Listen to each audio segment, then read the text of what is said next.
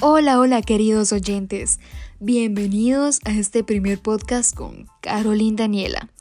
En esta oportunidad estaré compartiendo contigo un poquito acerca de algunas técnicas de relajación antes de hablar en público, que estoy segura podrás practicar antes de hablar frente a un auditorio. Todos sabemos que el miedo a hablar en público es de lo más frecuente, pero saber esto no resulta un consuelo cuando nos toca a nosotros mismos enfrentarnos a una audiencia. Si tienes que dar una charla, una exposición o una presentación importante, anota estas efectivas y útiles técnicas de relajación para hablar en público sin que se te generen ni miedos ni nervios. Pero sobre todo, conquista a tus oyentes. Uno de los puntos más importantes para poder estar relajado y concentrado antes de exponer o hablar ante un grupo es lo que debes plantearte antes de hablar en público. El secreto para que una exposición, presentación o charla sea un éxito es que domines el tema del que estás hablando. Esto parece una obviedad, pero la mayor parte de los nervios vienen del miedo a que se te haga alguna pregunta que se salga del guion o a que note que no vas bien preparado. Así que por un lado, ocúpate de estudiar a fondo el asunto. Y por otro, practica la exposición todas las veces que puedas, ya sea solas, frente al espejo, con tu pareja, con tus padres, con tus hermanos o hasta incluso con tus amigas y amigos. A continuación vas a escuchar algunas de las técnicas que me han funcionado para hablar delante de muchas personas. Nuestro punto número uno es dale forma a tus miedos. Tienes miedo, eso lo sabemos. Lo sabe hasta el propio miedo y por eso te está ganando la batalla. La técnica para reducir el impacto negativo que te produce ese miedo no es tratar de ignorarlo, sino todo lo contrario. Observa en tu interior y trata de darle una forma física a ese miedo. Si es como una piedra, si es como un puñal o como una nube asfixiante. Visualiza el miedo, reconócelo y acéptalo. Tengo miedo. ¿Y qué? Ahí está el miedo. ¿Y qué?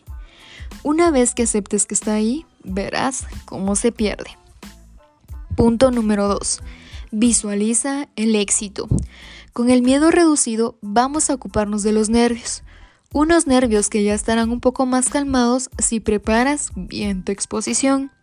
Si llevas la ropa con la que te sientes cómodo y seguro, visualizarás que todo irá bien. Las visualizaciones son un ejercicio ideal para conducir las cosas por el camino que quieres. La noche antes de la presentación, visualiza tu éxito. Estás hablando en público y nadie nota ni tu miedo ni tus nervios. El temblor en la voz solo lo percibes tú, y las manos no te tiemblan porque tienes un bolígrafo o unos papeles. Punto número 3. Convéncete a ti mismo de que estás tranquilo. Engaña los nervios. ¿Sabes lo que son las profecías autocumplidas?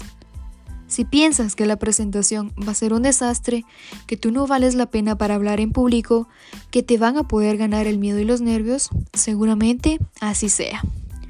No te engañes a ti misma con otras cosas en la vida, pues ahora es el momento de hacerlo. Repítete como un mantra que no tiene miedo, que no estás nerviosa. Repítelo una y mil veces y acabarás por creértelo. Punto número 4 no pueden faltar unos ejercicios de respiración. Cuando hablamos de técnicas de relajación, antes de comenzar a hablar en público, respira. Fíjate en cómo entra el aire por la nariz y cómo lo mantienes y cómo lo expulsas por la boca. Repítete esto varias veces.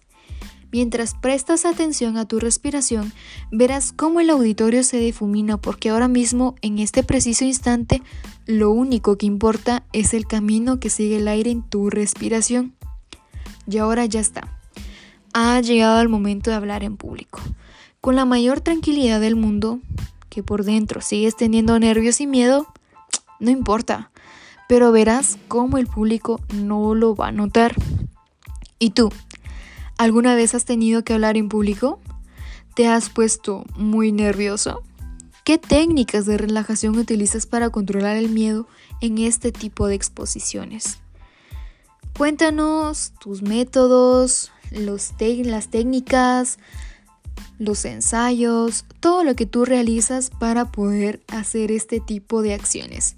Recuerda que mi nombre es Carolina Daniela y te espero en mi próximo episodio. Muchas gracias por tu atención.